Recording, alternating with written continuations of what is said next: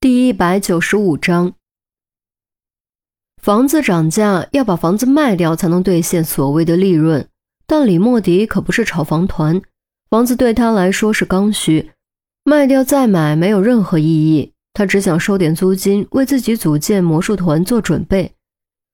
两人聊天的时候，于英曾开玩笑说，如果自己没参加工作，就去他的魔术团混吃混喝。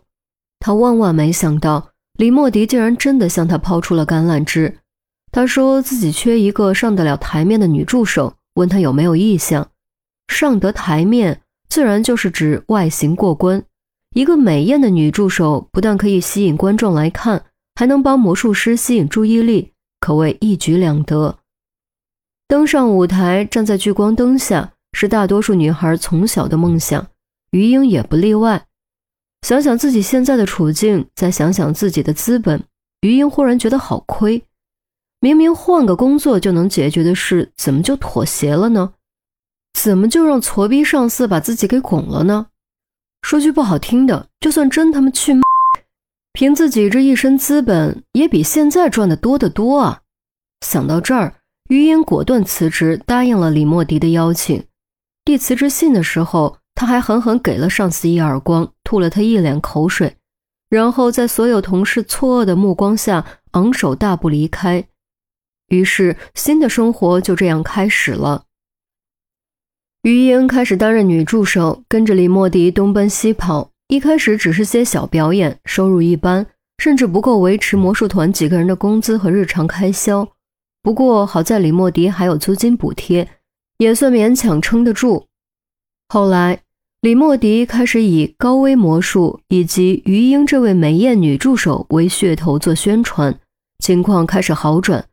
毕竟谁不爱美女和紧张刺激的表演呢？更何况二者结合在了一起，魔术团表演场次增加，咖位提升，收入提升，有足够的经济支撑聘请专业的道具师、服装师、化妆师等等，舞台效果更加专业，反响更好。名气更大，收入更高，如此一个完美的闭环形成了。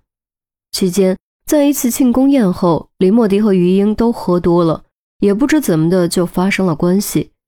于英还记得那天早上醒来有多尴尬，但双方都是成年人，而且互有好感，也就彼此心照不宣了。接下来的日子，二人的关系发生转变。既像是恋人关系，又像是情人关系，反正就是一起过夜成为了常态。李莫迪给了于英更好的包装、更多的聚光灯以及更好的待遇，于英坦然接受，对未来充满期待。然而就在这时，另一个男人走进了他的生活，他叫魏章，家族企业富二代，不但自己身家千万，还有亿万财富可以继承。更重要的是，魏章喜欢他。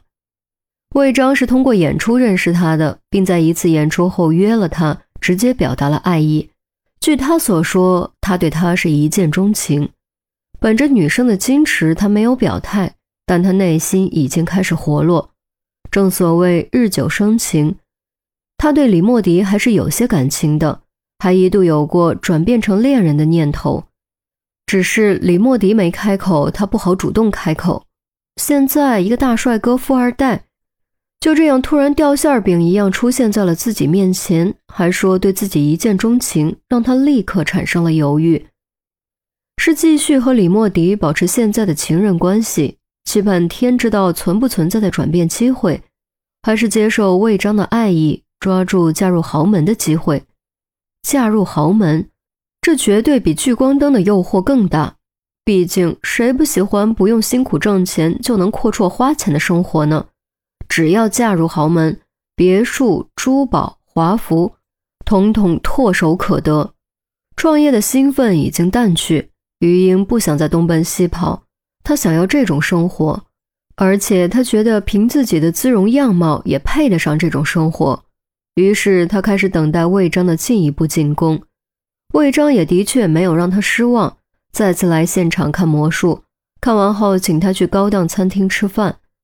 不过这一次，魏章没有太直接，只是吃饭、聊天、送礼物，并索要他的联系方式。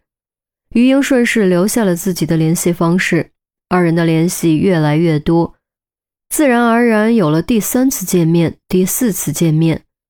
除了吃饭看电影，魏章还会带她逛街，开跑车带他兜风。于英知道对方早晚会带自己去酒店，但她不希望太早，也不希望太晚。太早显得自己不矜持，太晚自己心里不踏实。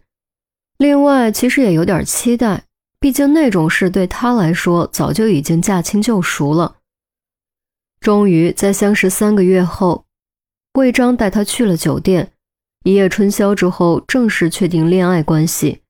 这时，他对李莫迪已经彻底没心思了，但他并不准备立刻离开魔术团，一方面是因为收入。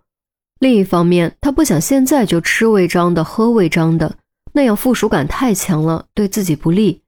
他很清楚，要保持一定的距离和自我，才能吊住魏章的兴趣。然而，偏偏就在这个时候，李莫迪想和他挑明关系。毕竟在一起的时间已经很长了，彼此都非常了解。魏章频频约于英出去，林莫迪不可能一点都察觉不到。或许正是因为感觉到了危机。他才急于和于英确定恋人关系。他告诉于英，这么长时间，他并不只是当于英是助手或者床伴，他已经把于英当女朋友了，只是一直没有说出来而已。